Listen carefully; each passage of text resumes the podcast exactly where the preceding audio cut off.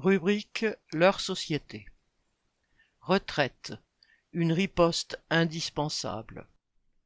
Le Premier ministre tend des perches depuis le 3 janvier aux divers partenaires entre guillemets pour tenter d'assurer au gouvernement un consensus minimal au moment de faire passer sa réforme des retraites. Le scénario fixé est censé donner l'idée d'un projet fermement décidé. Le 10 janvier, Borne présente la réforme, le 23 janvier, le Conseil des ministres est officiellement mis au courant, puis le Parlement en débat et l'accepte ou non. Si Macron et Borne ne parviennent pas à obtenir une majorité, cette dernière ne reculera pas devant un 49-3 avant l'application prévue à l'été 2023. Le jeu des préliminaires, inscrit dans ce calendrier, a déjà conduit la Première ministre à un semblant d'assouplissement en direction des députés LR.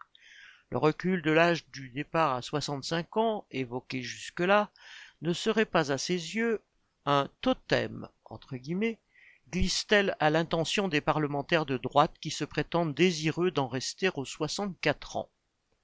À l'intention des dirigeants des centrales syndicales, tel Laurent Berger qui déplorait qu'il, n'y a rien pour la CFDT, fin de citation, il lui sera toujours possible de jeter quelques miettes. Borne pourrait ainsi promettre la prise en compte de la pénibilité ou des carrières longues et qu'elle n'ira pas au-delà des 43 années de cotisation prévues par la réforme Touraine, à l'époque ministre de Manuel Valls.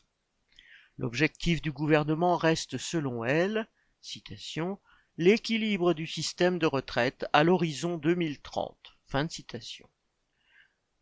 Tout cela n'est qu'un tissu de mensonges. Il est certes avéré que c'est là un mode de communication habituel des gouvernements. Ils endossent l'un après l'autre le rôle de gestionnaire au service des intérêts de la bourgeoisie en faisant mine d'être au-dessus de la mêlée.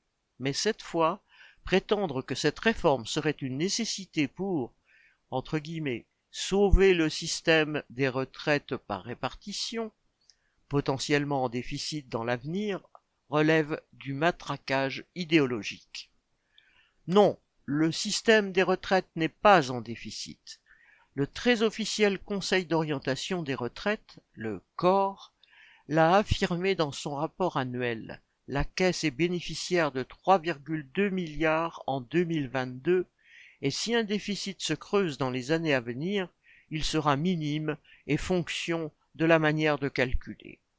Et surtout, comme cela s'est immédiatement vu depuis la reprise d'après Covid, il suffit que les caisses se remplissent, que des chômeurs soient embauchés, les salaires augmentés, ce qui ferait croître les cotisations salariales comme patronales.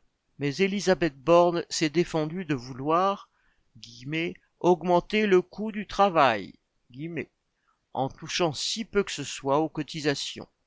Et malgré les déclarations sur l'égalité femmes-hommes, le salaire toujours inférieur des premières constitue lui aussi un manque à gagner pour les caisses de retraite.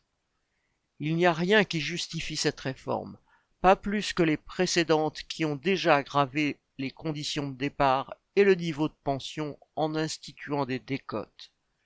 Des milliers de manifestants ont déjà montré dans les rues leur colère face à chaque projet s'attaquant aux retraités futurs et actuels. Les sondages confirme que l'opposition de la population travailleuse se maintient et augmente. Le vrai totem, entre guillemets, est dans la volonté explicite de Macron et derrière lui de la classe capitaliste de prendre sur la part des richesses consacrées aux vieux travailleurs pour financer la bonne santé des financiers malgré les crises économiques ou sanitaires. Sous forme d'aides au grand patronat, qu'elle se nomme CICE, quoi qu'il en coûte, entre guillemets, ou suppression des impôts de production, cette logique de vase communicant est inacceptable.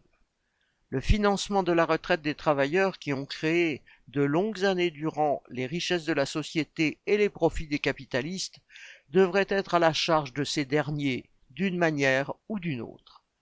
Des organisations ouvrières dignes de ce nom loin de chercher à négocier le moindre mal, devrait d'abord rappeler ce principe et appeler à s'opposer par tous les moyens à cette contre-réforme.